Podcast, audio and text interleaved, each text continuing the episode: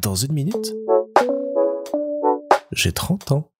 Salut On est le 1er septembre, c'est donc officiellement le jour de la rentrée. Que ce soit à Poudlard ou dans la vie réelle, ça a toujours marqué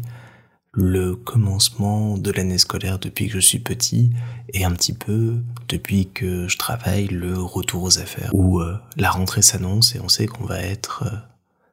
très fort sollicité par pas mal de projets, par pas mal de choses à gérer, souvent au dernier moment.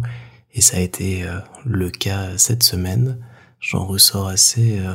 rincé et fatigué. J'ai fait des grosses journées pour euh, aider du mieux que je pouvais et participer à tout ce grand bordel organisé qui est une rentrée dans une chaîne de télé. Et il y a à la fois un mélange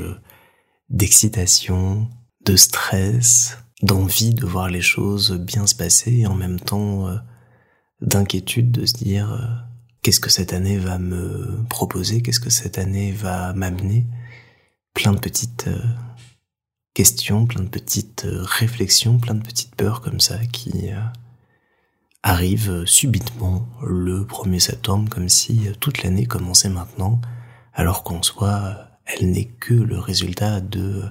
petites actions, petits moments, petits échanges qu'on a eus euh, pendant l'année et qui viennent se concrétiser maintenant. Parce que, euh, mine de rien, même si euh,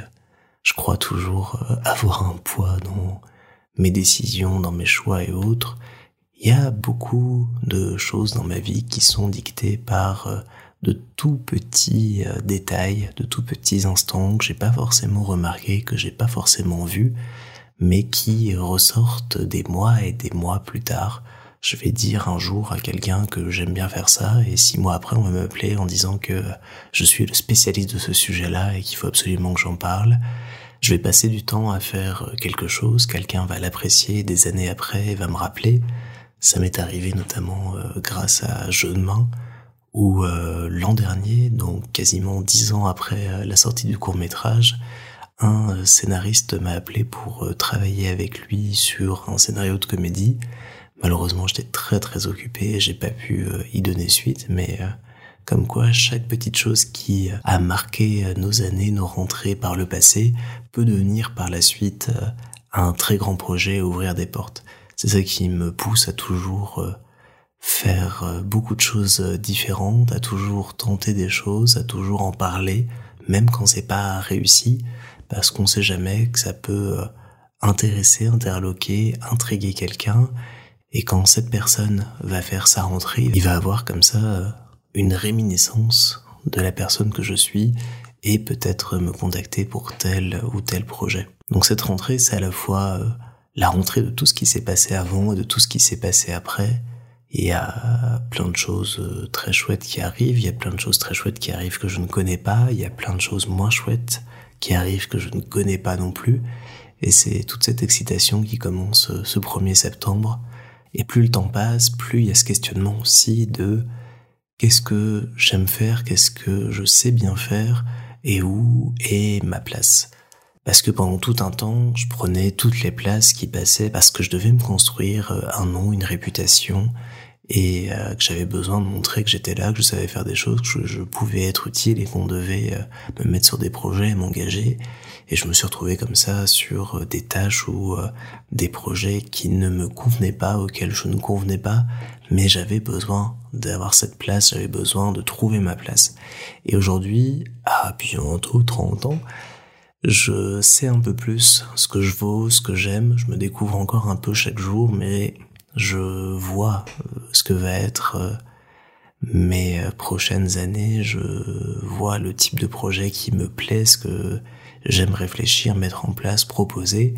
et ça me plaît beaucoup parce que c'est en adéquation terriblement avec ce que je suis, et j'espère pouvoir cette année me dire j'ai parfaitement trouvé ma place, je sais ce que je fais, je sais ce que j'aime, même si je me laisserai toujours une petite part d'improvisation et d'inconnu, parce qu'à trop vouloir maîtriser les choses, bah,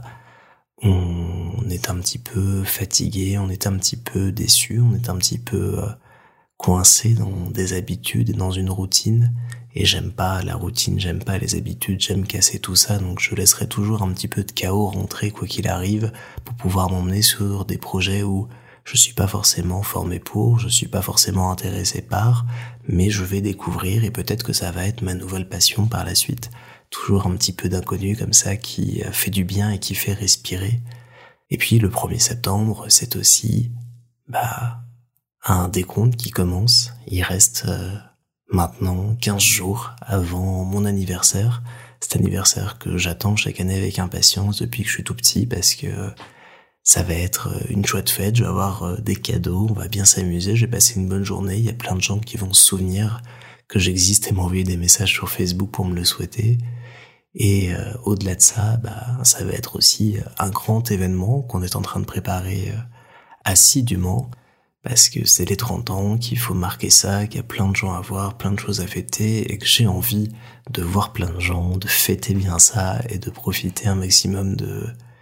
la fin de ce podcast et de cet anniversaire pour pouvoir marquer euh, la rentrée définitivement et entrer dans cette nouvelle année qui est inconnue pour le moment, mais que j'ai vraiment, vraiment hâte de vivre jusqu'à l'été prochain.